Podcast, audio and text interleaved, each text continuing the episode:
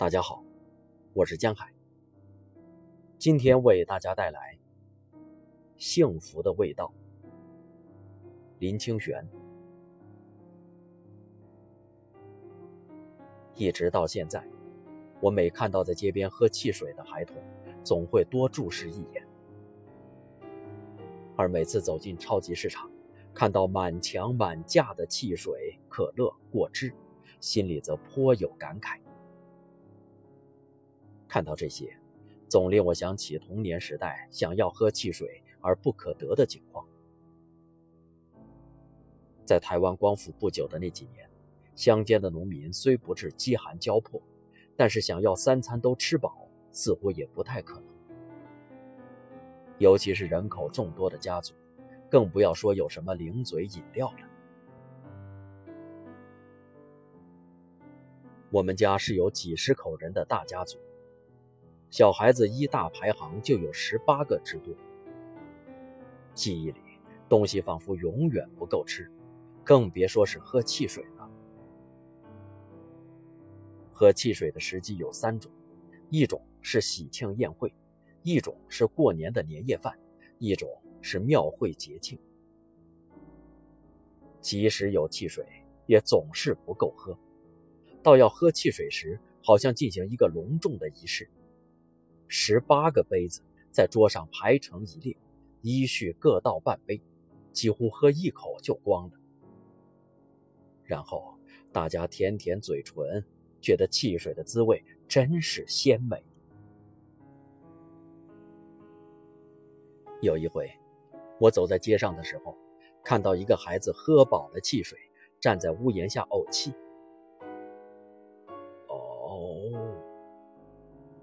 长长的一声，我站在旁边简直看呆了，羡慕的要死掉，忍不住忧伤的自问道：“什么时候我才能喝汽水喝到饱呢？”因为到读小学的时候，我还没有尝过喝汽水喝到呕气的滋味，心想，能喝汽水喝到把气呕出来。不知道是何等幸福的事。当时家里还点油灯，灯油就是煤油，台语称作臭油或番仔油。有一次，我的母亲把臭油装在空的汽水瓶里，放置在桌角旁。我趁大人不注意，一个箭步就把汽水瓶拿起来往嘴里灌，当场两眼翻白，口吐白沫。经过医生的急救，才活转过来。在小学三年级的时候，有一位堂兄快结婚了，我在他结婚的前一晚，竟辗转反侧的失眠了。我躺在床上，暗暗的发愿，明天一定要喝汽水，喝到饱，至少喝到呕气。第二天。我一直在庭院前窥探，看汽水来了没有。到上午九点多，看到杂货店的人送来几大箱的汽水，堆叠在一处，我飞也似的跑过去，提了两大瓶黑松汽水，就往茅房跑去。彼时，农村的厕所都盖在远离住屋几十公尺之外，有一个大粪坑，几星期才清理一次。我们小孩子平时是很恨进茅房的，卫生问题通常是就地解决，因为里面实在是太臭了。但是那一天，我早计划好要在里面喝汽水，那是家里唯一隐秘的地方。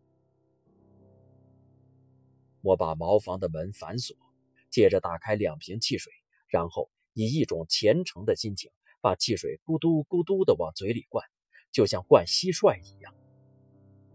一瓶汽水一会儿就喝光了，几乎一刻也不停的。我把第二瓶汽水也灌进腹中，我的肚子整个的胀起来。我安静的坐在茅房地板上，等待着呕气。慢慢的，肚子有了动静，一股沛然莫之能御的气翻涌出来。汽水的气从口鼻冒了出来。冒得我满眼都是泪水。我长长的叹了一口气。这个世界上再也没有比喝汽水喝到呕气更幸福的事了。然后，朝圣一般的打开茅房的木栓，走出来，发现阳光是那么温暖明亮，好像从天上回到了人间。在茅房喝汽水的时候，我忘记了茅房的臭味，忘记了人间的烦恼，觉得自己是世界上最幸福的人。一直到今天，我还记得那年叹息的情景。当我重复地说：“这个世界上再也没有比喝汽水喝到呕气更幸福的事了吧？”心里百感交集，眼泪忍不住就要落下来。贫困的岁月里，人也能感受到某些深刻的幸福。像我常记得添一碗热腾腾的白饭，浇一池猪油，一池酱油。坐在户定前，细细品味猪油拌饭的芳香。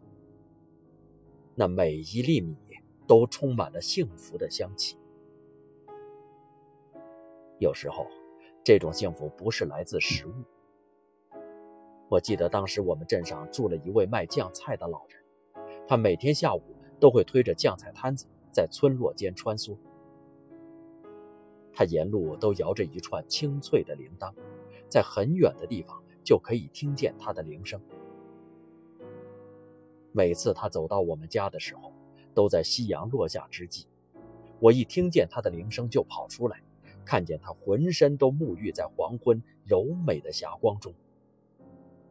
那个画面，那串铃声，使我感到一种难言的幸福，好像把人心灵深处的美感全唤醒了。生命的幸福，原来不在于人的环境、人的地位、人所能享受的物质，而在于人的心灵如何与生活对应。因此，幸福不是由外在事物决定的。贫困者有贫困者的幸福，富有者有其幸福，位尊权贵者有其幸福，身份卑微者也自有其幸福。在生命里，人人都有笑有泪；在生活中，人人都有幸福与烦恼。这是人间世界真实的相貌。从前，我在乡间、城市穿梭做报道访问的时候，常能深刻的感受到这一点。坐在夜市喝甩头仔米酒配猪头肉的人，他感受到的幸福。往往不逊于坐在大饭店里喝 XO 的富豪，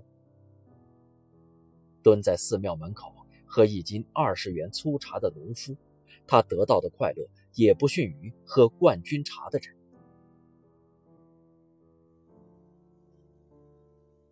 围在甘蔗园，呼吆喝六，输赢只有几百元的百姓，他得到的刺激绝对不输于在梭哈台上输赢几百万的豪华赌徒。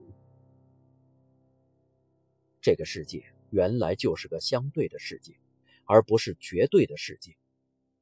因此，幸福也是相对的，不是绝对的。